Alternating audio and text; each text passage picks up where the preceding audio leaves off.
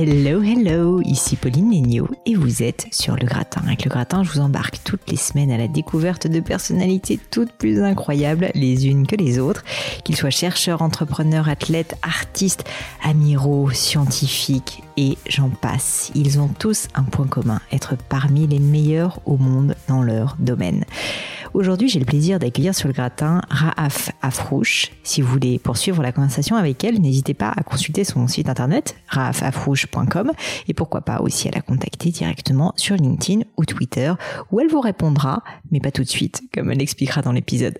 Raaf est consultante en stratégie, anthropologue du numérique et auteur de plusieurs ouvrages à succès. Son dernier livre, que je vous invite vraiment à lire, Overbooké porte sur le culte de la productivité et en quoi cette croyance que travailler tout le temps a de nombreux effets pervers, dont une baisse de créativité notamment, et bien sûr le fameux burn-out. Je trouve personnellement que le travail de RAF est passionnant parce qu'il est à l'intersection de l'étude des technologies, de l'étude de nos comportements actuels, mais aussi de l'anthropologie. Autrement dit, comprendre en quoi la culture contemporaine, du web, de la productivité, j'en passe, impacte durablement l'être humain en tant qu'espèce. Raf est également directrice exécutive du Red Thread Institute of Digital Culture et enseigne sur l'innovation à Sciences Po Paris. Durant cet épisode, on a discuté de plein de thèmes très variés, d'organisation, de l'importance de faire des pauses, de time management, de créativité, d'exemplarité, d'intentionnalité, un mot pas facile à dire, notamment pour Raaf et je la remercie encore une fois d'avoir fait l'effort de nous parler en français. On a parlé aussi de burn-out ou encore de l'importance de se poser les bonnes questions. J'ai pour ma part passé un excellent moment tant Raph parle avec passion de sujets qui l'animent et qui nous impactent tous au quotidien. Mais je ne vous en dis pas plus et laisse place à ma conversation avec Raaf Afrouche. Bonjour Raaf, bienvenue sur le gratin. Bonjour. Je suis ravie de vous accueillir. Écoutez, euh, ça fait longtemps en plus qu'on a planifié cette interview et j'ai réfléchi pour euh, cette interview à comment j'allais commencer parce qu'il y a plein plein de sujets dans votre parcours, dans tout ce que vous avez étudié qui m'intéressent énormément. Je me suis dit ceci dit que pour commencer, peut-être euh, le plus simple, ça serait de commencer par parler de votre dernier livre qui est sorti il y a quand même assez peu de temps encore au moment où on se parle. Et donc, je voulais simplement vous poser la question qu'est-ce qui vous a donné envie d'écrire ce livre et peut-être quel était finalement le message principal que vous avez voulu transmettre au travers de ces pages? Ben, premièrement, merci beaucoup de m'accueillir sur le gratin. Je suis euh, vraiment ravie d'être ici avec vous. Euh, ben, l'idée de Overbooker euh, est développée euh, par accident. En fait, c'était qu'il y avait plusieurs, il y a plusieurs années que j'ai eu un, épisode de surépuisement, de burnout, qui était vraiment terrifiant, vraiment terrible ah, j'ai perdu mes cheveux, j'ai, j'étais, euh, j'étais pas capable de travailler en fait pendant plusieurs mois, et ça m'a vraiment choquée parce que pour toute ma vie, j'étais vraiment une, euh, je croyais assez fortement dans la productivité, dans tout ce comment gérer le temps, le life hack, tout ça, et ça m'a étonné que cette crise de santé m'a arrivé. Et euh, pendant que j'étais en train de guérir très lentement, je me suis, ben, j'ai commencé à me poser des questions. Ben, pourquoi est-ce que ça m'a arrivé? Pourquoi est-ce que j'ai pris euh, des décisions de comment j'ai géré mon temps? Pourquoi est-ce que je me suis pas laissé le temps de me reposer? Ben, des choses qui étaient assez logiques. C'est pas euh, une, une, idée qui est tellement bizarre de, de reposer, de bien dormir, d'être tranquille. Mais malgré le fait que je savais comment faire ces choses-là, J'étais pas capable de les faire. Et en fait, en me posant ces questions, je me suis lancée par hasard dans un projet de recherche qui m'a pris à peu près trois ans où j'ai commencé à vraiment découvrir euh, les origines de ces idées, les origines de ces systèmes de croyances. Et en fait, la réponse était que notre société a créé une système de croyance, vraiment c'est presque une religion de, de comment on, on, pense de succès, de comment on mérite de réussir, de comment euh, si on est une bonne personne, si on a une bonne âme, euh, une, si, oui, si, si nous sommes des bonnes personnes, qui étaient toutes liées à cette idée de du travail. Donc, euh, si je suis, si je travaille pas super fort, si, si je, si je ne travaille pas sans, sans arrêt, je mérite pas mon succès. Et en fait, j'ai remarqué qu'il y avait une euh, contradiction entre les modèles de productivité qu'on utilise, qu'on dit aux gens d'utiliser pour gérer leur temps, et les modèles de créativité de ce que nos cerveaux, nos corps, nos, nos esprits ont besoin pour bien travailler. Et cette contradiction est liée à ce système de croyance. Et j'ai dit, ben, on va jamais sortir de, de ça si on commence pas à discuter ces, ces croyances, notre relation avec le travail. Donc, Overbooker était une, euh, une essai de ma part de, d'en sortir de cette culte qui nous a fait croire que si on fait pas ces choses-là, on va pas réussir. Et c'était vraiment pour moi-même et pour les autres une manière de dire, ben, si on parle pas de ces croyances qui sont invisibles. C'est ça, on, on, les a tous, on les porte tous et, et on s'y questionne même pas. On, on, on, se demande même pas des questions quand est-ce que j'ai commencé à croire euh, dans le dans l'idée du, du travail très fort? Où est-ce que j'ai commencé de de mériter mon succès? Plein de questions, on se demande même pas. Donc le message de Overbooker, c'est que que c'est possible de réussir sans sacrifier la santé, sans sacrifier nos relations, sans sacrifier euh, notre euh, notre santé mentale, mais on doit commencer à avoir des discussions qui sont assez difficiles pour plusieurs de nous parce que ça ça nous force de séparer notre identité de travail avec notre valeur en soi. Hmm. C'est euh, vraiment euh, très intéressant et je suis sûre qu'il y a tellement de personnes qui doivent se reconnaître dans, dans, votre parcours et dans cette, euh, cet épisode de vie qui a dû être terrible. Peut-être pour revenir dessus, moi je trouve que très souvent on est persuadé que le burn-out arrive vraiment quand les personnes travaillent énormément, énormément. Et en fait, il y a plein d'études qui montrent que finalement, c'est aussi énormément euh, une charge mentale, donc c'est beaucoup dans la tête, et qu'on n'est pas obligé de travailler 80 euh, heures par semaine pour arriver au burn-out. Ma question pour vous, du coup, Raaf, c'est est-ce que vous pourriez nous dire, vous peut-être, maintenant que vous avez ce recul, euh, qu'est-ce qui a fait qu'à l'époque vous avez vous avez eu ce passage à vide? Ben, en fait, c'est une intéressant mélange de plusieurs choses. Et avec Overbooker, ce que je voulais faire, c'est montrer que c'est il n'y a pas une cause. S'il y avait juste, et vous devez me corriger avec mon français, je fais l'effort, mais peut-être c'est une cause, une cause dont je me trompe, c'est une cause. Ok. Ah, mais il n'y a pas juste une cause parce que si c'était une cause, ça sera assez simple de de, de le corriger. Mais en fait, il y a plusieurs causes. Il y a notre histoire, il y a notre technologie, il y a les histoires qu'on raconte euh, dans les médias, il y a euh, nos, nos attentes euh, et, et nos enfances, de comment nos parents et nos professeurs nous ont parlé de tout ça. Donc en fait, c'est une mélange de, de beaucoup de. Je les appelle les forces. Donc il y a, il y a trois forces qui, qui sont mélangées ensemble. Et pour moi, c'était cette idée, par exemple, que la technologie nous a nous a donné une attente que tout le monde doit toujours être accessible. Que moi, si je vous envoie un message, que vous me doyez une réponse que euh, tout de suite. Que si vous vous me répondez pas tout de suite, ben, il y a quelque chose qui ne va pas euh, et, et que c'est pas bien. Donc, premièrement, la créativité, nous avons besoin du temps libre, du temps euh, sans interruption pour euh, pouvoir bien travailler, bien réfléchir. Donc la technologie. La deuxième chose, c'est cette idée de, ah, bah, ça a commencé aux États-Unis, le rêve américain, mais il y a une, une, une, version qui vraiment est présente dans tous les pays. Cette idée que si je veux réussir, le seule chose qui va euh, m'aider à réussir, c'est le, c'est l'intensité de mon de, de, de mon travail. Donc si je travaille, si je travaille très fort, je vais réussir. Et si je ne réussis pas, ça veut dire que c'est parce que je travaille pas assez fort. Hmm. Et ça, cette idée est tellement bizarre parce que quand on prend du recul, on voit qu'il y a plein des autres euh, facteurs, des autres choses qui nous évitent de travailler très fort. Oui, travailler fort est important, ça c'est sûr, mais le pays où on est né, les conditions économiques euh, de notre milieu, notre réseau, notre accès à des institutions euh, d'éducation, les systèmes de santé, tout ça, ben tout ça, il joue un assez grand rôle dans notre succès. On peut pas dire à une personne qui travaille trois différents jobs juste pour pouvoir payer le loyer qu'il travaille pas assez fort.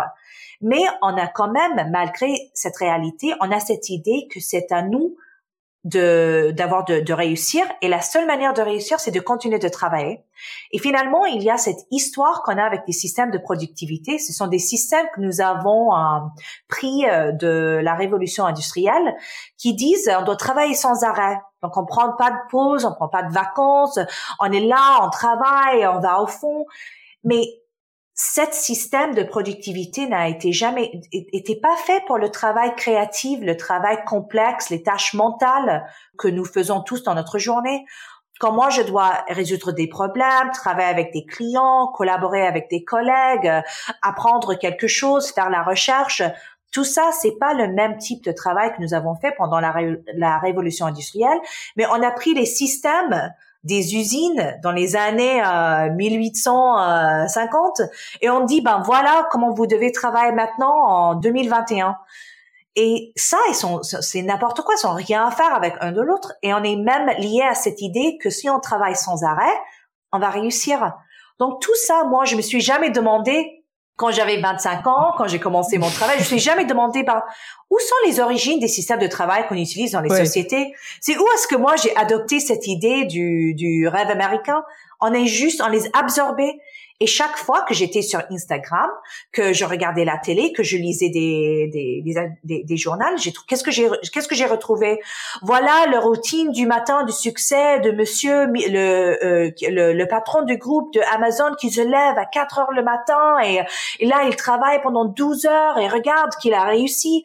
Et voilà l'histoire de Madame qui se lève à 3 heures, qui fait et tout ça. Donc même dans le média, il y a cette histoire de ces héros euh, de du travail et on dit si vous voulez être comme eux, vous aussi vous devez vous lever à 5 heures le matin. Donc on se pose jamais des questions, est-ce que je crois dans ces histoires? Est-ce que ces histoires sont vraies? Est-ce que c'est une réalité ou est-ce que c'est euh, un rêve qu'on était vendu dans la poursuite euh, du succès? Vous, depuis que vous avez euh, vécu cette période et que et que vous avez écrit le livre, est-ce que vous, avez vu votre vie changer? Est-ce que vous avez pris de nouvelles habitudes? Parce que maintenant que ces croyances, justement, vous en avez conscience, comment est-ce que physiquement, dans votre vie quotidienne, euh, est-ce que les choses ont changé? Ah ben c'est vraiment drôle parce que euh, par exemple moi je je je dis jamais je suis trop occupée que je suis busy je suis overbookée non j'ai plein de temps et c'est vraiment drôle parce que quand vous dites aux gens que vous avez beaucoup de temps, ça leur choque un tout petit peu. Ils disent mais euh, qu'est-ce qu'il y a là? C'est presque la honte, vous savez, il y a presque un peu une. Mais c'est ça. on n'assume pas.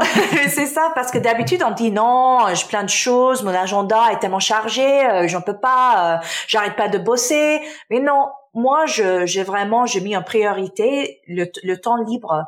Donc pour moi, c'est, c'est ce que je fais, c'est que je gère euh, très strictement mon agenda. J'ai des journées, j'ai un ou deux jours, ça change chaque semaine où je prends pas de rendez-vous, je pas des zooms, je pas de, je, je pas des appels, je pas de, de, de rendez-vous, pour me donner l'opportunité de pouvoir me concentrer sur euh, le travail que je dois faire. Pour moi, c'est, je dois faire, je suis une chercheuse, je dois lire beaucoup, faire beaucoup de recherches, je dois écrire, je dois, donc plein des tâches où j'ai besoin d'une période sans être interrompue. Et là, je commence ce que moi je fais maintenant, c'est que je prends des périodes de deux heures sur l'agenda où je travaille pendant environ, je sais pas, 45 minutes à une heure, une heure et quart, et puis je prends une pause. Et pendant ces pauses, je, je me promène, je promène mon chien, je vais dans le jardin, je me pose devant le canapé, je juste, je suis tranquille pendant une vingtaine à trentaine à deux minutes. Et ça, c'était le plus grand changement, c'était cette idée que de prendre des pauses stratégiques fait, est une partie du, du haute performance. Donc moi, je prends des pauses assez souvent dans ma journée et je après euh, honnêtement des fois 6 heures, 8 heures, euh, j'arrête parce que si je, je suis ces cycles de, de mon propre productivité, j'arrive à, à compléter euh, des choses beaucoup plus rapidement que si j'étais devant mon ordinateur pendant 10 heures. Donc pour moi, c'est vraiment gérer mon temps, gérer mon énergie. Je sais par exemple que moi, mon, énergie créative est beaucoup plus puissante, beaucoup plus active euh, dans l'après-midi ou plutôt le soir au lieu du, matin. Donc le matin, j'ai fait mon email, j'ai fait des autres tâches qui sont pas très importantes. Et dans l'après-midi, je suis vraiment euh, concentrée sur les tâches euh, stratégiques sans interruption. Et j'ai des, des, amis, par exemple, qui sont l'opposé. J'ai une copine qui se lève à 6 heures le matin. Elle est vraiment à son max créative à 7 heures. Donc, pour elle, elle fait tout son travail qui est très dur euh, le matin. Et puis, l'après-midi, elle fait ses emails. Donc, moi, je suis là à l'envers. Donc, pour moi, je, je gère mon temps et je suis sûre de inclure des pauses régulièrement, des pauses. Et les pauses, ça veut pas dire que je prends mon café, je suis sur mon portable en train de regarder sur Instagram. Hein, ça c'est pas une pause, mais une vraie pause mentale où euh, je me promène, je fais du sport, je, je sors avec mon chien, je vais dans le jardin, je, je fais quelque chose où euh, j'ai pas des euh, j'ai pas des stimulations mentales de, du portable ou de la technologie.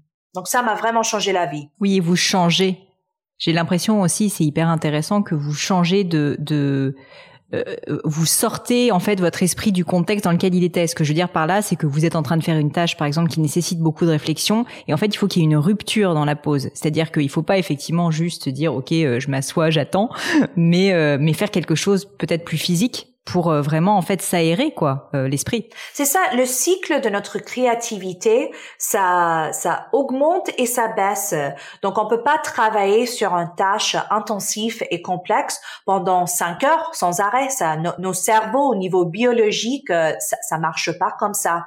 Donc si on connaît notre propre cycle, si on et on peut le retrouver juste en faisant des, des essais, on peut dire ok pour pour moi pour AF, moi j'ai besoin après euh, une heure de travail intense, j'ai besoin d'une pause de 30 minutes pour récupérer. Donc si je fais ça, donc j'inclus la pause comme une partie du cycle. On peut pas juste dire, OK, je vais travailler pour deux heures sur cette tâche. Après, je prends cinq minutes, je vais sur Instagram, je fais des mails, je recommence la nouvelle tâche. Ça marche pas comme ça. Et c'est ça, c'est les systèmes de productivité qui, nous disent, ah non, Pauline, vous, vous devez vous faire des tâches sans arrêt pour être productif pendant la journée. Mais vous, vous allez être plus productive si vous prenez une pause de 30 minutes où vous faites rien, ça va vous augmenter l'énergie, votre capacité de vous concentrer, le travail que vous allez produire va être d'une plus haute qualité. Ça, et ça, c'est la recherche, hein, c'est la recherche scientifique, c'est pas des, une rêve, c'est vraiment des choses qu'on montre. Mais c'est vraiment bizarre parce que les gens sont très résistantes de cette idée de la pause. Et en plus, comme on est euh, dépendant sur la technologie, sur, sur, la stimulation, on se donne jamais l'opportunité d'être sans stimulation. Complètement. C'est hyper, euh, c'est hyper précieux comme conseil. Je pense qu'il y a beaucoup de managers euh, qui doivent se dire, c'est vrai que finalement je ne prends aucune pause dans la journée, et moi-même je me dis, je prends quasiment aucune pause. Euh, c'est assez terrible. Et alors du coup j'ai une question pour vous vraiment qui m'intéresse à titre personnel. C'est est-ce que ça, ça vaut majoritairement pour du deep work, c'est-à-dire des réflexions de fond sur lesquelles on a besoin d'être très concentré, de la même manière que ça vaut par exemple sur un autre type de travail qui est le travail en équipe, où bah, par exemple moi je vous dis, ma journée, c'est j'enchaîne, euh, je sais pas, 10 rendez-vous ou 15 rendez-vous back-to-back avec euh, tous mes collaborateurs ou avec euh, différentes personnes et où effectivement en général il y a assez peu de pauses entre, mais où j'ai l'impression, mais peut-être que je me trompe et j'aimerais votre avis là-dessus, qu'il y a moins besoin de faire ces pauses entre des moments qui sont presque un peu plus sociaux si vous voulez.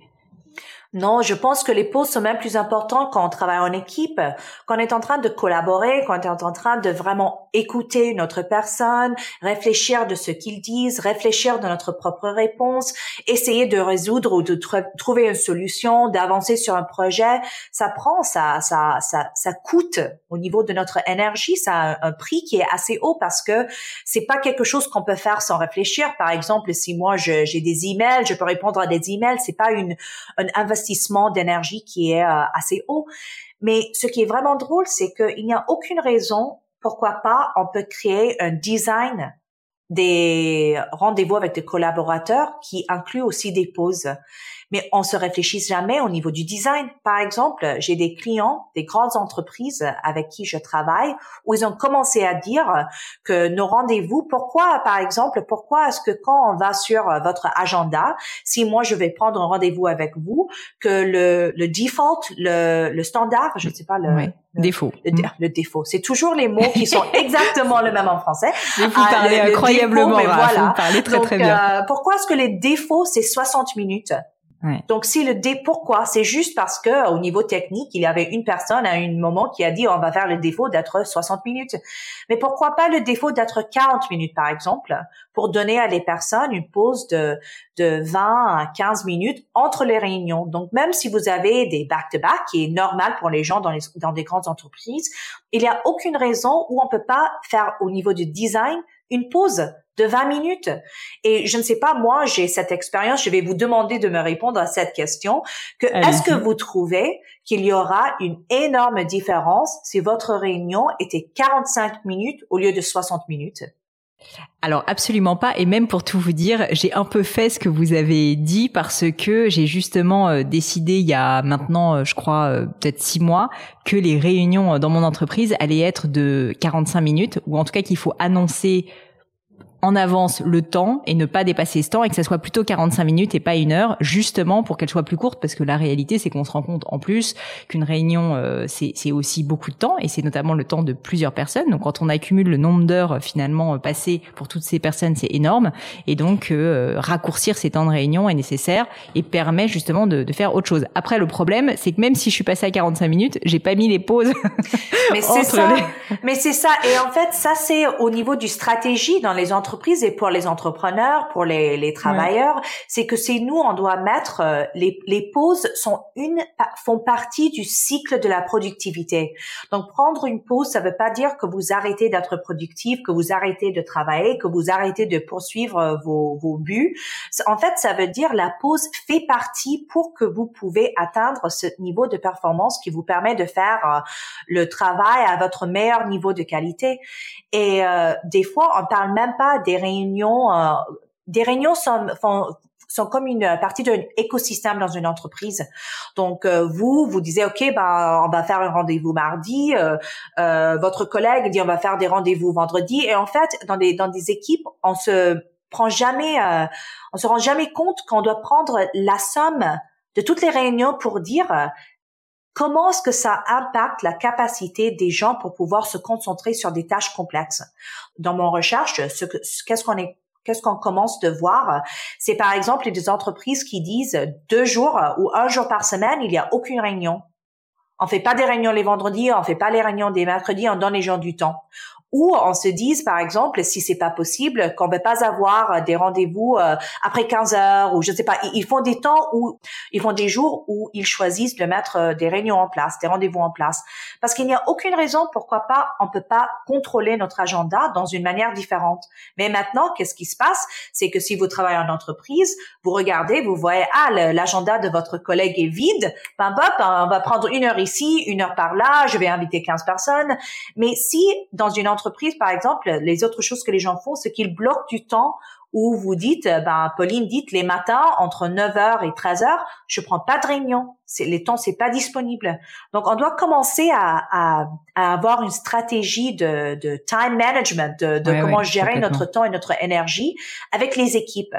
Parce et je vous dis ça parce que la réponse que j'ai toujours quand je dis aux gens ils doivent mieux gérer leur planning, ah mon patron va dire va dire va, va jamais dire oui, mon équipe va jamais dire oui, mais en fait quand je travaille avec les clients au niveau de consulting, j'ai jamais eu une équipe ou quand on vient tout ensemble pour discuter, est-ce qu'on peut mettre une stratégie en place pour améliorer notre qualité de nos réunions?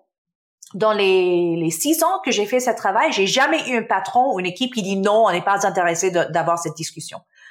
Donc, ça veut pas dire que on va on va venir et on va faire ah chaque entreprise doit avoir deux jours sans rendez-vous. Non, on doit juste avoir une réunion, mais on doit discuter. C'est quoi la stratégie pour nous? Peut-être pour vous, euh, si vous travaillez avec des collaborateurs qui sont dans des différentes euh, time zones ou quelque chose comme ça, vous devez vous débrouiller un peu différemment, mais il n'y a aucune raison où on peut pas dire euh, voilà une stratégie pour que tout le monde a au moins quelques heures chaque semaine pour prendre des pauses, pour prendre de recul, pour pouvoir réfléchir, pour pouvoir travailler sans être interrompu.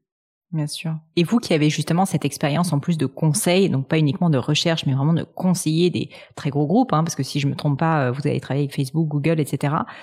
Pour vous, ce, ce, cette réflexion, elle doit être initiée par euh, les dirigeants d'entreprise, c'est-à-dire qu'il faut qu'il y ait aussi ce côté rôle modèle de, de, dire, bah voilà, on va mettre en place cette réflexion sur le time management, on va euh, s'intéresser au sujet. Ensuite, ça peut être fait de manière collaborative, ou vous pensez que finalement, euh, ça peut, ça peut venir euh, aussi de, de plus bas dans l'échelle? Mais est-ce que le dirigeant a un rôle finalement de, d'instaurer aussi cette nouvelle culture?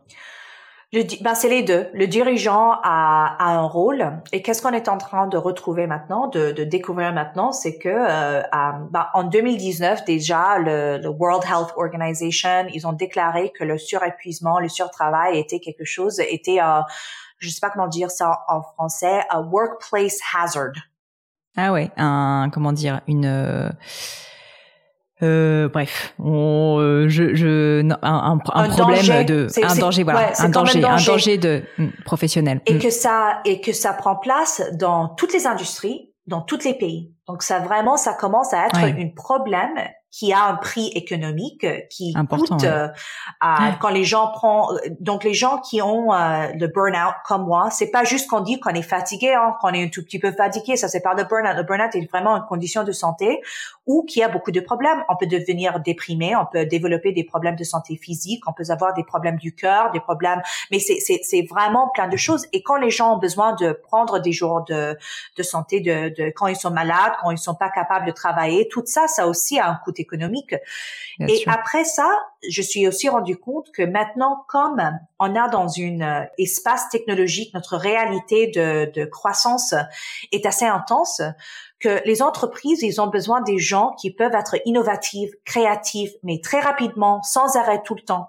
Et c'est les entreprises qui viennent vers moi qui disent tout un coup, on se rend compte que notre gens qui sont les plus performantes, ils sont en train de partir, ils sont en train de souffrir de souffrir de, de burn-out, ils sont en train d'avoir des problèmes.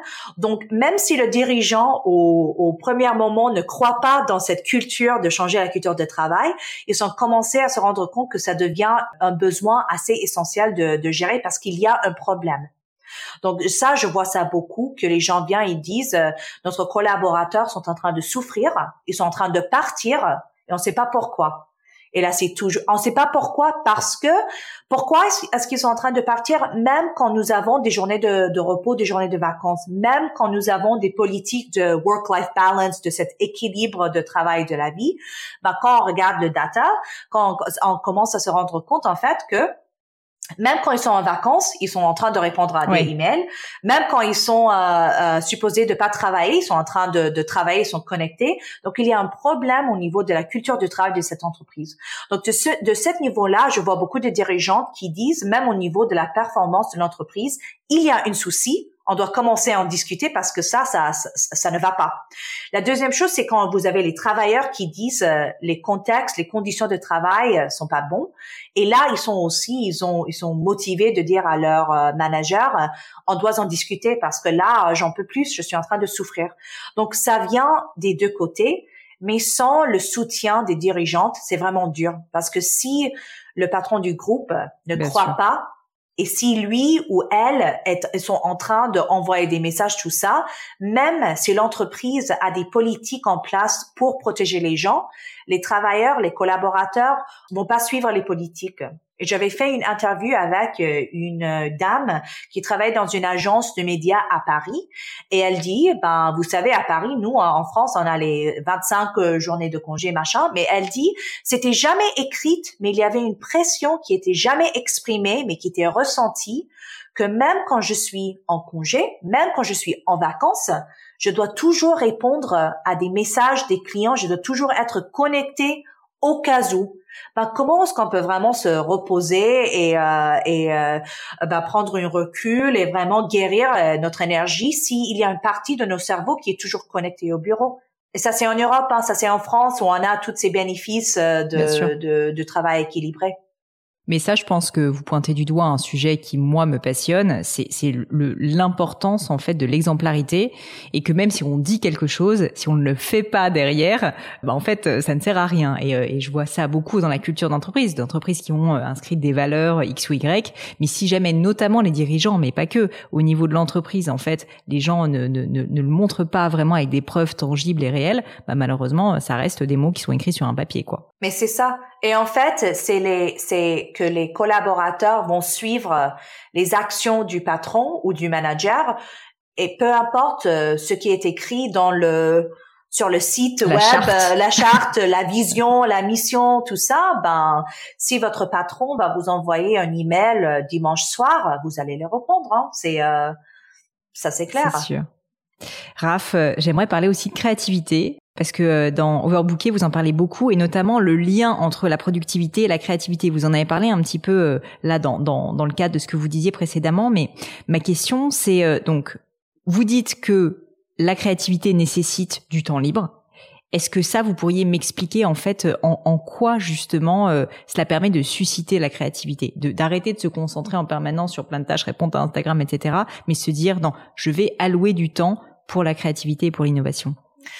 Oui, ben quand on parle de la processus euh, neurologique de laquelle on, on réfléchit, qu'est-ce qu'on trouve, c'est en fait, il y a deux parties du cerveau, la partie euh, consciente, conscious, et la partie euh, unconscious, je ne sais pas, subconscious, inconsciente. inconsciente. Et en fait, notre créativité, ça vient de la partie inconsciente. Donc, quand on est en train de se hmm. concentrer sur une tâche et on est, on est en train de résoudre des problèmes, de travailler, c'est une partie spécifique de, de, notre cerveau qui est en train de travailler. Et donc, euh, je vais vous demander une question pour prouver ce point.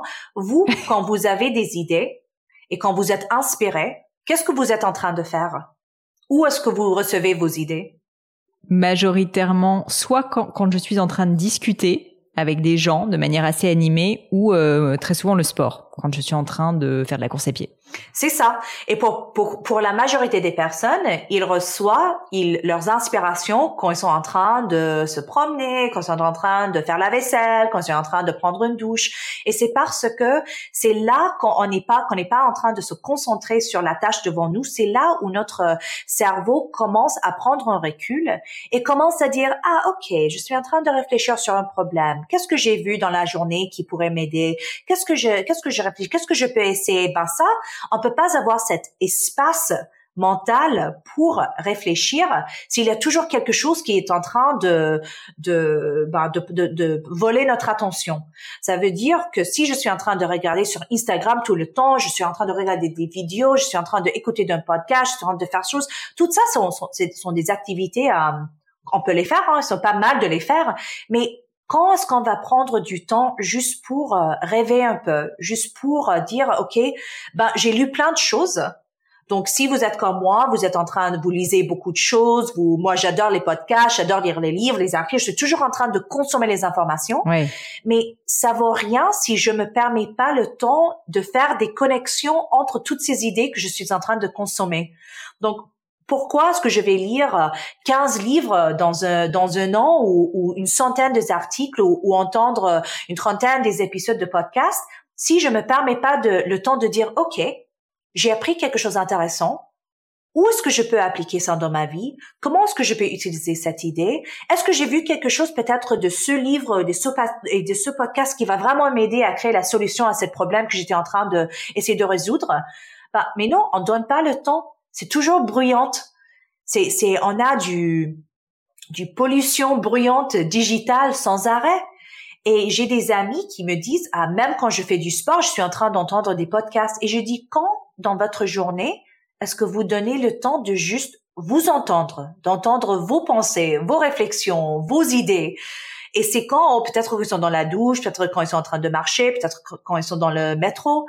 Mais si on se donne pas ce temps, c'est une partie essentielle de la créativité. Et c'est pourquoi, par exemple, euh, maintenant on dit que c'est important de de de, euh, daydream, de réfléchir, de se laisser euh, Vagabonder l'esprit, ouais. C'est ça. Ah, oh, j'adore cette expression de vagabonder l'esprit. Oh, je trouve ça super cool, c'est charmant. Mais c'est ça parce que ça nous permet à, à essayer des choses mentalement, à faire des connexions, à, à faire plein de choses. Donc, vous savez, peut-être quand vous, quand vous faites cette activité ou vous pratiquez pour une réunion, peut-être, ou vous pratiquez euh, quand je vais raconter, euh, rencontrer euh, ma copine, je vais lui dire ça, ou j'ai lu ce livre, machin. Mais tout ça, ça, c'est la base de l'inspiration. Et quand on fait la productivité, en fait, la, méthode de productivité que nous avons adoptée de, de la révolution industrielle, ça donne aucun moment de pause parce que dans ce système, on croit qu'on doit faire, euh, on doit, produire sans arrêt. Et si vous, vous n'êtes pas en train de prouver que vous êtes en train de produire quelque chose, ah, je suis dans une réunion, je produis des emails, je travaille avec une collègue. en fait, on a commencé à croire que si on produit pas, c'est une gaspille de temps. Mais en fait, c'est l'opposé. C'est dans cet moment où on fait rien ou on se donne la permission de faire le travail mental pour nous inspirer. Et je vous dis, c'est vraiment drôle parce que les gens, ils pensent, euh, le cerveau n'arrête jamais à travailler. Hein. C'est c'est pas que quand vous faites, euh, quand vous allez euh, faire euh, du, quand vous courez, vous faites du sport, ou quand vous êtes dans le jardin, ou quand vous prenez votre douche. Ça veut pas dire que vous avez éteint, vous avez éteint le cerveau. Il y a rien qui se passe. Donc notre cerveau est toujours en train de réfléchir.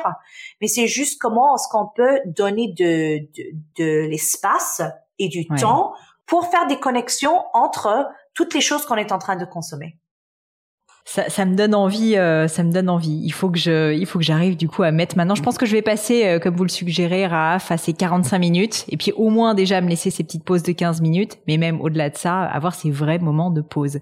Et donc vous concrètement dans votre vie quotidienne aujourd'hui, vous avez, euh, vous avez mis en place un, un certain nombre de, de, règles pour éviter d'être sollicité sur sollicité. Par exemple, partir en vacances et ne pas répondre à ses mails, faire ces fameuses journées où vous faites pas de rendez-vous. Est-ce que vous pourriez peut-être me donner quelques exemples qui pourront, je suis sûre aider euh, nos auditeurs Oui, bien sûr. La chose euh, qui est la plus, importante, en fait, c'est d'avoir une euh, discussion avec vos collaborateurs ou, dans mon cas, mes clients, des attentes. Parce que qu'est-ce que j'ai réalisé en fait que des conflits ou des tensions, ça existe quand les deux personnes ou quand la groupe de personnes, quand chacun a des différentes attentes. Donc, si moi, j'ai une attente que vous, vous allez me répondre dans 15 minutes, bah, ça va me stresser si je reçois pas une réponse et je vais commencer à vous embêter en disant, est-ce que vous avez reçu mon mail? Est-ce que vous avez reçu mon mail? Et, mais, mais en fait, le problème, c'est pas vous et c'est pas la technologie, c'est l'attente. Donc, moi, quand je travaille avec mes clients, il y a un document que chaque client signe qui dise, voilà comment je travaille.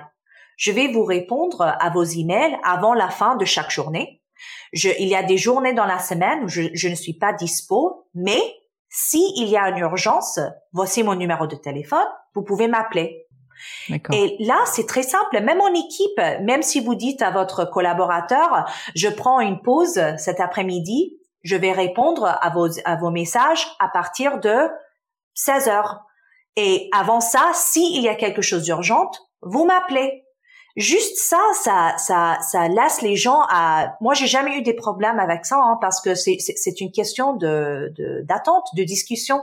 Donc pour moi, j'ai je peux faire ça parce que aussi, si je vous dis à vous, bah écoutez, moi, je prendre cette demi-journée, je suis pas, disons qu'on travaille sur un projet, j'ai dit je, suis pas disponible de 9h à 13h, mais si vous si je vous dis, je vous demande vraiment votre votre avis, si vous dites, mais s'il y a un problème, vous pouvez m'appeler est-ce que vous serez stressé quand vous envoyez un message? Est-ce que vous serez stressé si on travaille sur un projet et vous savez que ben, si vous avez besoin de moi, vous pouvez euh, me contacter directement? Donc, qu'est-ce que vous pensez que si on travaille sur un projet ensemble et je vous dites, OK, euh, aujourd'hui, à partir de midi, je suis euh, indispo, je suis pas disponible.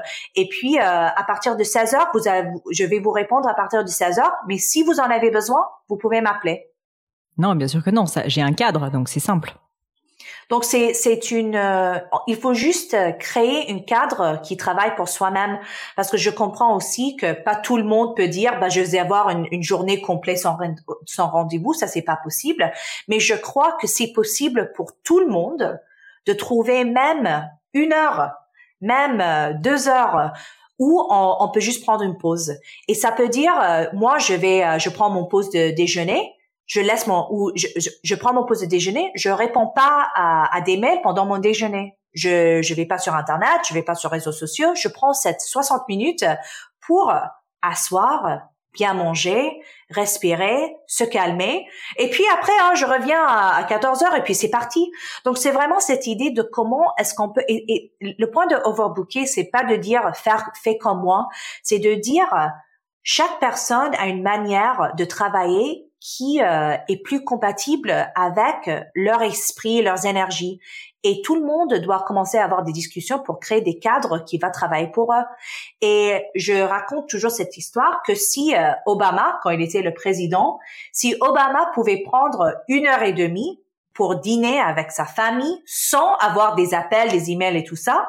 Je pense que tout le monde, nous qui sommes en train de faire des choses qui sont pas au même niveau d'intensité de gérer un pays, je pense qu'il y a un email qui peut attendre. Et la question que je demande toujours pour que les gens peuvent se poser, c'est que si on est vraiment honnête, quel est le pourcentage, le pourcentage des mails qui sont vraiment urgentes, qui nécessitent une réponse tout de suite, et quel est le pourcentage des, mails qui peuvent attendre une heure, deux heures, le lendemain?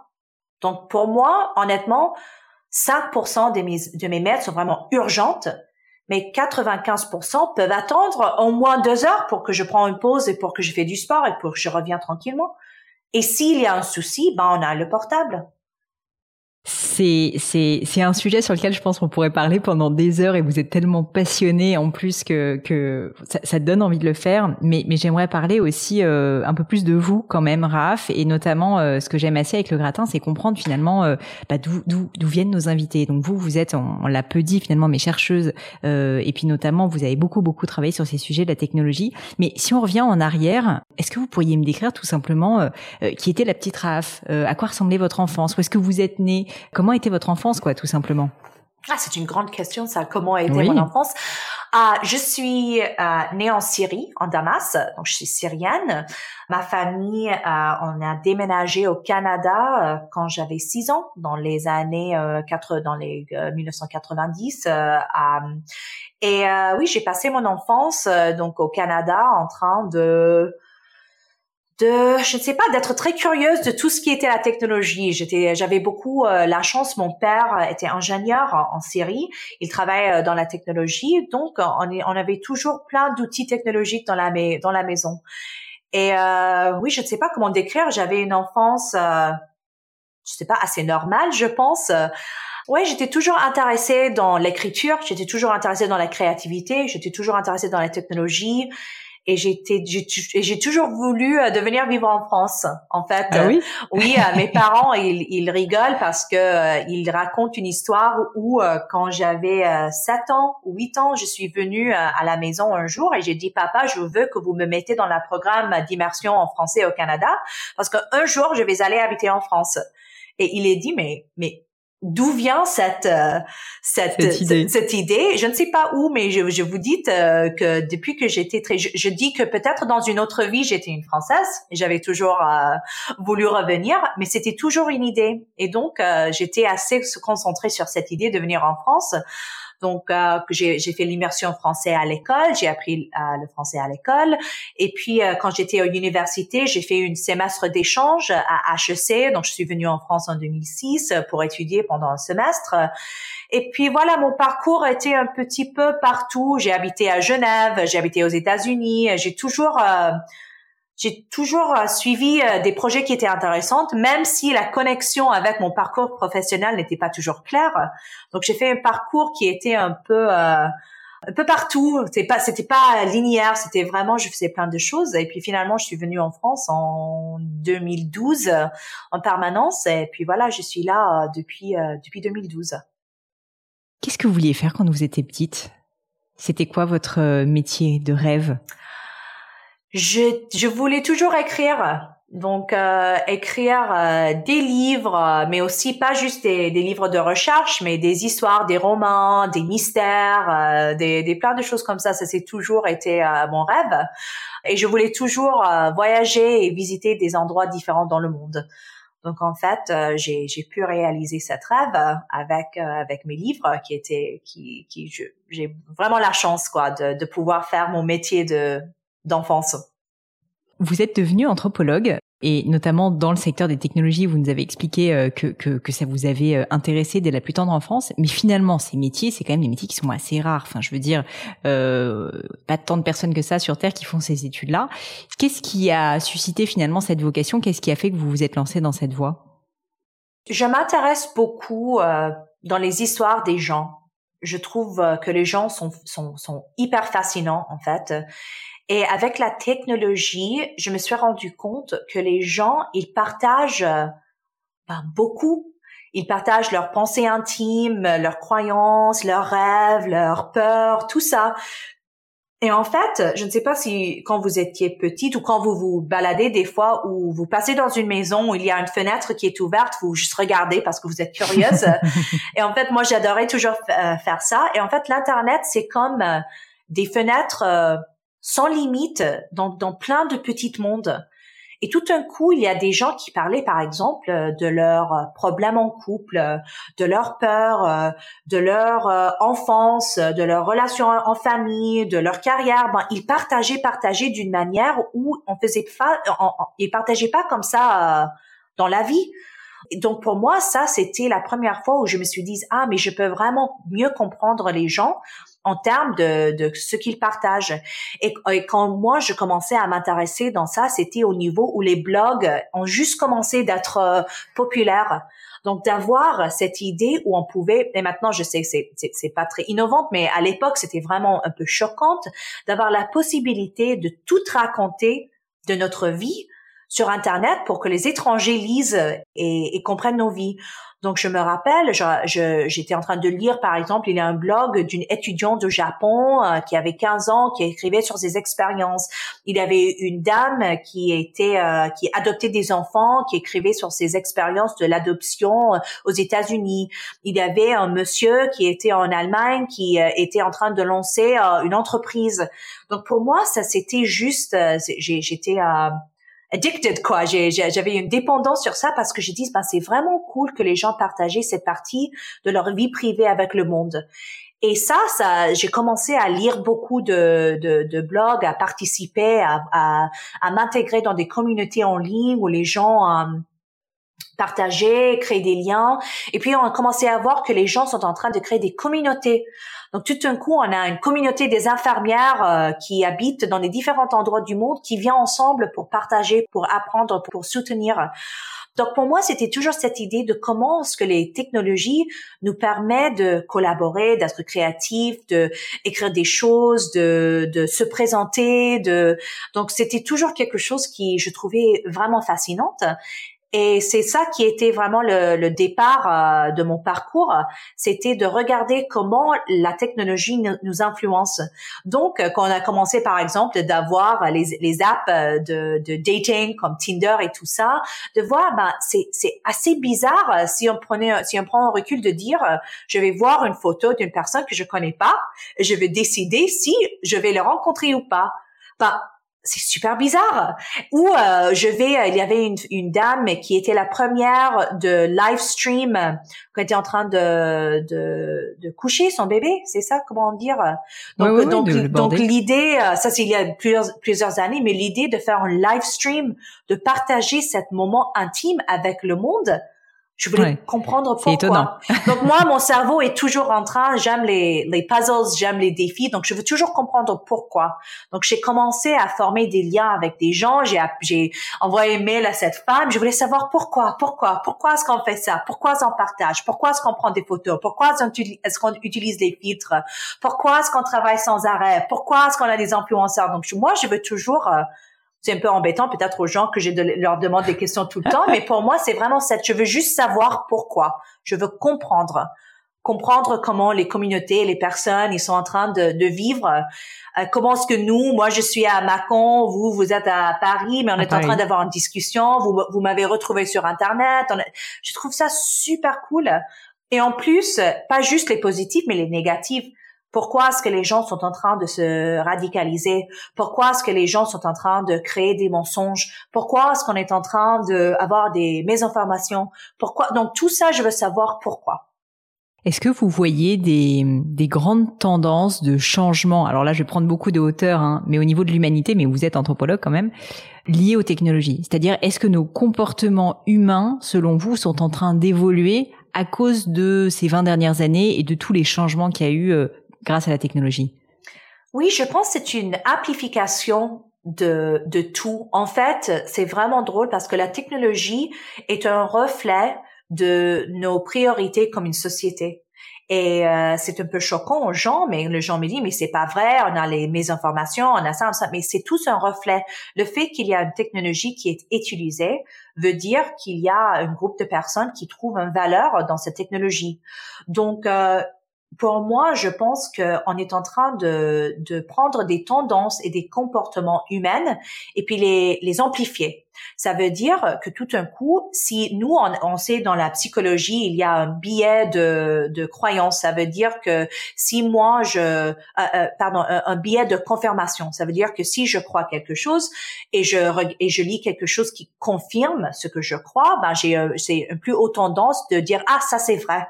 Mais qu'est-ce qui se passe? C'est sur l'Internet, par exemple, on trouve que des biais de confirmation. On a la possibilité de passer toute une vie, toute une journée sur l'Internet sans jamais rencontrer une idée qui est contre nos croyances à cause des algorithmes.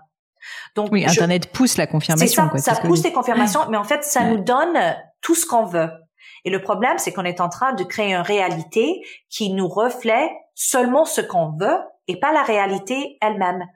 Mais ça, cette, cette habitude de, de chercher la confirmation en croyance, ça c'est pas la technologie qui a créé ça, ça c'est l'être humain qui a créé ça, mais c'est la technologie qui nous permet de faire ça à, une euh, scale, à une puissance, une échelle, à une échelle qui est vraiment imprévue. Et c'est ça le problème en fait, c'est pas que ce sont les comportements de l'être humain, ce sont les comportements de l'être humain à l'échelle. Donc, mes informations, ça existait toujours, mais pas à cette échelle. Confir euh, billet de confirmation, ça existait toujours, mais pas à cette échelle. Donc maintenant, on est en train de voir des algorithmes qui peuvent influencer la, la, les comportements, les croyances, les idées des, des millions de personnes à la fois. Donc ça, c'est ce que je trouve un peu effrayant. Ça, mais c'est une amplification des croyances qui existaient déjà. Et quand nous regardons euh, les politiques, l'intelligence artificielle, les données, les grands réseaux sociaux, tout ce qu'on voit est un reflet des priorités économiques. Donc, si on n'aime pas qu'est-ce qu'on voit, on doit prendre un recul et on doit dire, mais comment est-ce que nous, comme consommateurs, sommes en train de soutenir ces objectifs avec nos attentions, avec nos revenus, avec euh, nos dépensements, parce que ça, nous, on est en train, on est en train de co-créer cette réalité avec ces technologies. Donc, on peut pas juste dire euh, ah Google fait ça, Facebook fait ça, Microsoft fait ça. Ben oui, mais ils font ça en collaboration avec. on est les collaborateurs. C'est ça. Ouais. C'est, comme vous dites, à la fois effrayant et je trouve ça très intéressant et je vous remercie d'en parler. Je me rappelle une fois une anecdote où euh, j'avais l'habitude de regarder voilà mes réseaux sociaux, mon feed, et puis pour une fois j'ai été euh, un peu par hasard sur celui d'une amie et je me suis rendu compte un peu effrayée et étonnée que finalement les pubs qu'elle avait, son feed était très différent du mien, tout simplement parce qu'en fait elle a pas les mêmes centres d'intérêt. Et en fait c'est ça qu'il faut réaliser, c'est qu'en fait finalement tout l'univers qui nous entoure est fait pour nous plaire à nous en tant qu'individus et donc aller dans notre propre biais de confirmation. Du coup, ma, question pour vous, c'est quand on a un peu de recul, qu'on écoute ce podcast et qu'on se dit bon bah c'est pas forcément sain euh, toute la journée d'avoir un biais de confirmation permanent sur nos réseaux sociaux par rapport à ce qu'on croit déjà. Comment faire, euh, pour euh, réussir justement à, se tirer de ce biais de confirmation total? Comment réussir à ouvrir plus le débat et à l'écouter? Parce que c'est ça la question finalement.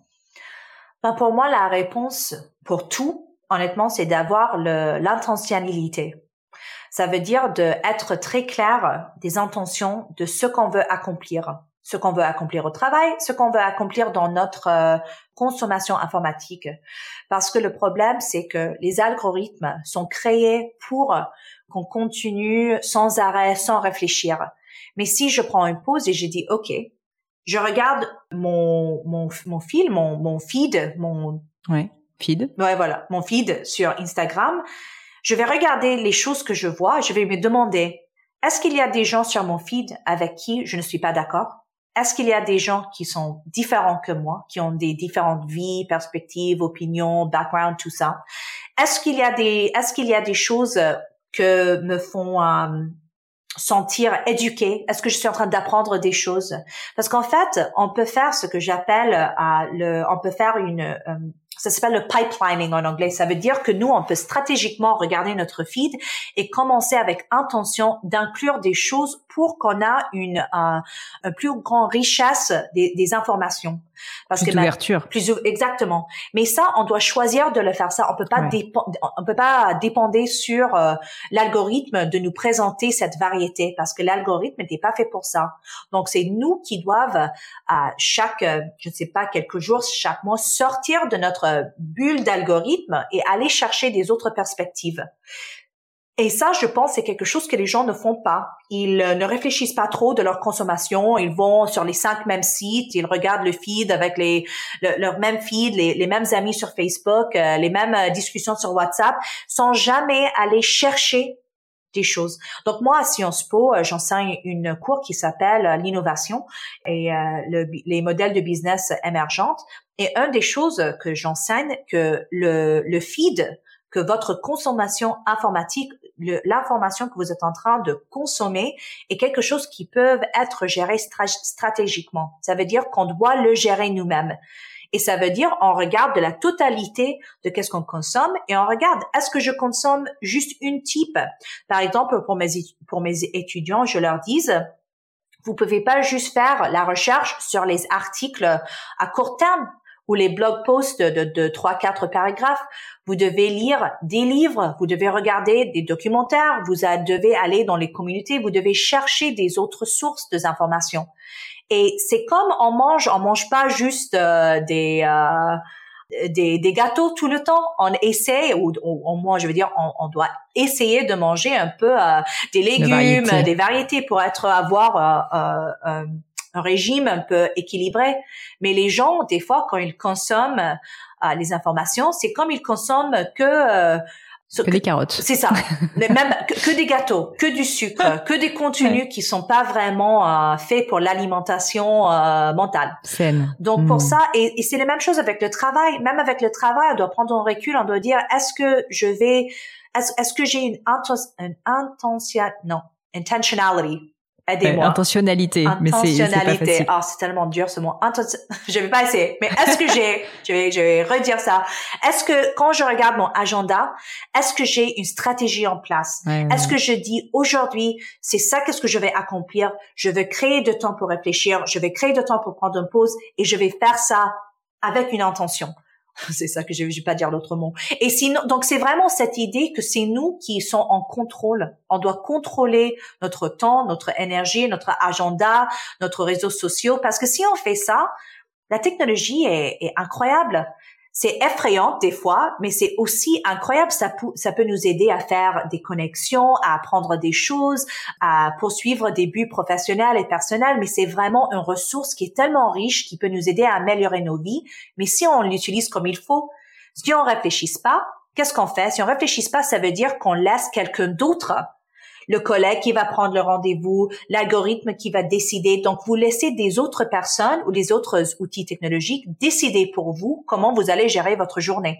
Donc, là, au final, je vous demande qui, c'est qui qui gère votre attention, votre énergie et votre temps. Est-ce que c'est vous ou est-ce que c'est la technologie, les emails, les notifications qui vous interrompent ou votre collègue qui sont en train de choisir n'importe quand et n'importe où euh, les rendez-vous? Eh bien, je pense qu'on doit tous se poser la question parce que malheureusement, la réalité, c'est que si on prend du recul, à mon avis, on a tous une part beaucoup plus importante qu'on aimerait l'admettre mhm. de d'autres personnes qui choisissent à notre place. C'est ça. C'est évident. C'est évident, ça fait réfléchir en tout cas. Euh, Raph, euh, pour terminer l'interview, j'aime assez poser des questions un peu personnelles que j'appelle le crible du gratin. C'est euh, d'autres questions, alors pas sur votre enfance, vous verrez, mais euh, mais, mais, ça m'intéresserait d'avoir votre point de vue. La première, c'est est-ce que vous avez vécu un grand échec, un grand moment difficile ou de doute, et surtout les enseignements que vous en avez tirés? Bah oui, toujours. Il y avait un moment où, quand j'avais écrit Overbooké, où euh, je, il y avait plein de, d'éditeurs qui disaient non, on pense pas que c'est important, on pense pas que les gens vont identifier avec cette idée d'être overbooké. Donc, euh, on s'imagine après faisant deux trois ans de recherche euh, que moi je crois dans cette idée qu'il y a plein de gens qui disent euh, non, c'est c'est c'est c'est c'est pas importante. Donc ça, c'était un peu dur parce qu'il y a toujours un moment où je me suis dit mais est-ce que moi je suis complètement trompée de cette idée? Et finalement, j'ai appris qu'on doit poursuivre, que que c'est pas aux autres gens de décider qu'est-ce qui est une bonne idée ou pas. Et ça, ça m'a, je me suis, j'ai aussi réalisé que il y avait du temps où avant, j'essaie de pas le faire maintenant, où j'attendais d'être donné la permission des autres. Hmm, une validation. C'est ça que je, je, je voulais que quelqu'un d'autre disait c'est une bonne idée ou quelqu'un d'autre quelqu'un d'autre me dire oui on veut faire ça. Et finalement je dis mais si moi je suis pas capable de dire moi je pense c'est une bonne idée et moi je vais les poursuivre, comment est-ce que je peux euh, dépendre sur l'idée que quelqu'un d'autre va croire dans mes idées si moi je je crois pas dans mes idées? Donc j'ai arrêté chaque fois que je que je rencontre euh, quelqu'un qui dit non ou, ou qui n'est pas d'accord aussi, j'ai dit ok, mais ça ça me blesse pas comme avant. Avant j'étais vraiment dans un état euh, déprimé en disant mais mon idée c'est est, terrible, il va personne, je vais jamais réussir. Mais en fait c'était est-ce que moi je crois est-ce que moi je suis en contrôle? Est-ce que moi je décide que moi cette idée vaut la peine d'essayer de le poursuivre? Et ça, c'était une des leçons qui était les plus valables dans ma vie, c'est de me donner la permission.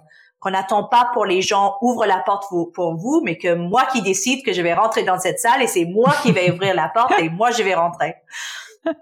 J'adore. Euh, une autre question pour vous, c'est est-ce que euh, s'il y avait quelque chose à refaire dans votre vie personnelle, professionnelle, qu'est-ce que vous referiez différemment? Honnêtement, rien. Je crois que tout le, parcours, même les moments difficiles, même les décisions que que j'aurais pu faire différemment, que que j'aurais pas euh, arrivé à ce point ici. Et je suis assez contente. Euh, encore beaucoup de travail à faire, mais euh, je suis assez contente d'être ici. Donc je je crois pas trop dans dans cette idée de, de regretter, de refaire les choses. Je, je pense que ça nous informe la complexité de notre esprit en fait. Donc je referai rien. C'est vrai. Encore une question, est-ce qu'il y a une maxime, euh, un proverbe, une citation qui vous plaît particulièrement et que vous pourriez partager avec nous? Ok, ça c'est un peu bizarre, mais je vais le partager. Je vous remercie. François le premier, le roi François le premier, il, a, il avait son euh, un, un, maxime, son maxime, maxime ouais. et euh, c'est en latin et c'est nutrisco et extinguo. Ça veut dire je nourris et je extinguish, je extends. Je j'éteins, je ouais voilà et c'est et ça veut dire ça c'est plusieurs euh, définitions. J'adore toutes les définitions. Premièrement, son son créature était la salamandre, c'est ça, le salamandre. Ouais, et ça veut dire je je mange le feu et je respire le feu. Donc euh, d'avoir assez une passion. Donc Nutrisco, je mange le feu, extinguo, je j'expire le feu et ça veut dire de juste pouvoir euh, avoir une être forte pour euh, naviguer la vie, mais aussi ça veut dire que je nourris tout ce qui est bien et que je je éteins tout ce qui est mal. Donc, euh, je prends tout ce qui est qui est qui est du bonheur positif, positif et j'expire tout ce qui est négatif. Et j'avais, quand j'ai vu ça, quand j'étais en Chambord, le château de Chambord, là, j'ai trouvé ça une tellement simple, mais ça, avec assez de puissance. J'adorais cette idée de respirer le feu, de, de juste, ça veut dire que malgré, malgré ce qui arrive, on est toujours là, on est cette force de soi où je respire du feu et j'éteins le feu dans les autres. Donc, j'ai trouvé ça assez cool, mais aussi cette idée que je nourris tout ce qui est bien. Et ça veut dire que j'aimais mon concentration, à mon focus en essayant de amplifier le bonheur et que j'essaie de vraiment réduire les négatifs. Donc ça, c'est une maxime. J'ai, fait inscrire sur un petit bague que je porte parfois euh, parce que je trouvais ça juste une, philosophie de vie euh, qui était super. Bah, je vous remercie pour le partage parce que je, je connaissais pas cette citation de François Ier et euh, je m'endormirai un petit peu plus cultivée ce soir. je vous remercie. Euh, ma dernière question, c'est une question qui, je pense, vous plaira parce que je suis littéraire euh, comme vous et j'aime beaucoup lire. À part vos propres livres, bien sûr, est-ce qu'il y a un livre qui vous a particulièrement marqué, qui euh, a impacté votre parcours, votre vie, votre philosophie, votre réflexion et que vous pourriez partager avec nous? Ah, il y a deux que je trouve sont vraiment importantes. La première, euh, c'est un livre en anglais des années 80 qui s'appelle euh, The Artist's Way. D'accord. Donc le chemin de l'artiste. Et en fait, c'est un programme qu'on fait euh, très simple, c'est pas dur, c'est par une écrivain qui s'appelle Julia Cameron. Et c'est un programme de trois mois où chaque semaine, elle vous demande une question sur votre créativité en fait et vous vous répondez à ces questions. Il y a plein de choses, des petites activités à faire. Et ça ça ça vraiment ça ça m'a aidé à commencer à avoir des idées pour overbooker en fait parce que ça vous demande euh, où est-ce que vous avez eu euh, votre identité créative? Comment est-ce que vous gérez la, euh, quand vous êtes jalouse du succès créatif de notre? Mais c'est plein de questions et ça vous aide à vous mieux connaître, parce qu'on passe tellement de temps en train de lire, consommer des choses, on se demande pas assez de questions pour, pour se connaître, pour mieux connaître. Donc c'est un livre que je trouve était super importante. Et l'autre, c'est ça que j'ai sur euh, mon bureau, c'est un, c'est un livre qui s'appelle The Body Keeps the Score. Et c'est un livre sur le traumatisme, en fait. Et euh, j'ai trouvé ça, ce livre très important parce qu'en fait, j'ai commencé à le lire euh, il y a quelques mois quand j'ai entendu les, psychologues, les, psychologues en train de dire nous, sommes, nous avons une, une, une, une trauma, une un traumatisme. Un traumatisme collectif à cause du pandémique, à cause du Covid. Je me suis dit, mais c'est quoi un traumatisme collectif? C'est quoi le traumatisme? C'est quoi ça? Et je pense que tout le monde doit le lire parce que ça parle de comment des événements traumatique comme une pandémie, comme une perte d'un travail, comme la mort euh, d'un parent, comment ça impacte, nous impacte au niveau du corps? Pas juste le cerveau, mais comment ça impacte au niveau du corps et comment on doit gérer ça. Et honnêtement, je crois assez fortement qu'on on était toutes traumatisées cette année, qu'il y avait, on a déjà vu qu'en France, il y a un sur deux travailleurs françaises qui ont euh, une épisode de angoisse assez, euh, assez profond. Et je pense qu'on doit tous apprendre de comment gérer les traumatismes et qu'est-ce que ça fait à notre corps parce que euh, on a tous besoin de de, de les surmonter. Ouais, ouais, c'est ça, exactement. Raph, merci pour euh, tous ces mots, merci pour ces conseils. J'ai plein de lectures, j'ai des citations, j'ai noté euh, énormément de choses. Là, vous voyez pas, mais j'ai plein plein de choses. C'était passionnant. Euh, pour terminer, peut-être la dernière question si on veut vous retrouver, si on veut vous contacter, si on veut vous suivre, si on veut peut-être aussi faire appel à, à vos services de conseil, où est-ce qu'on peut le faire? Ben, vous pouvez me retrouver à rafarfouche.com ou sur les réseaux sociaux. Mais je vous prévois que je vais pas répondre à votre mail ou message tout de suite. Vous mettez le cadre, c'est bien.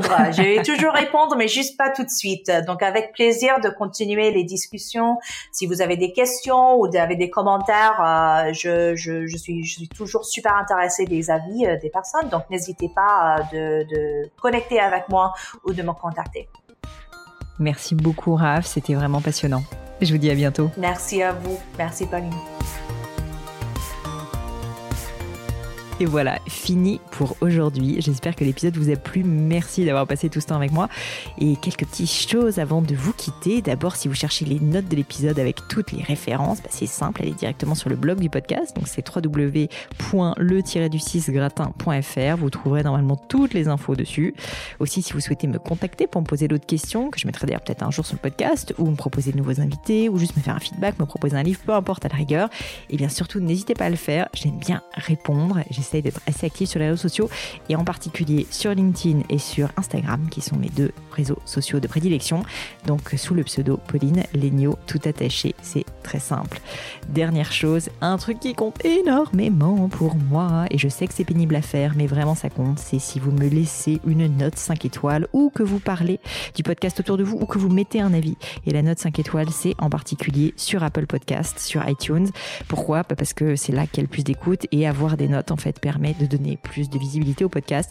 Donc vraiment, vraiment, n'hésitez pas. Et si on est si nombreux à écouter le gratin, euh, à faire partie de cette communauté, bah, c'est grâce à vous et justement à toutes ces personnes. C'est plus de 3000, 4000 personnes qui ont à chaque fois pris le temps de mettre des notes. Donc ça m'aide beaucoup et merci à eux.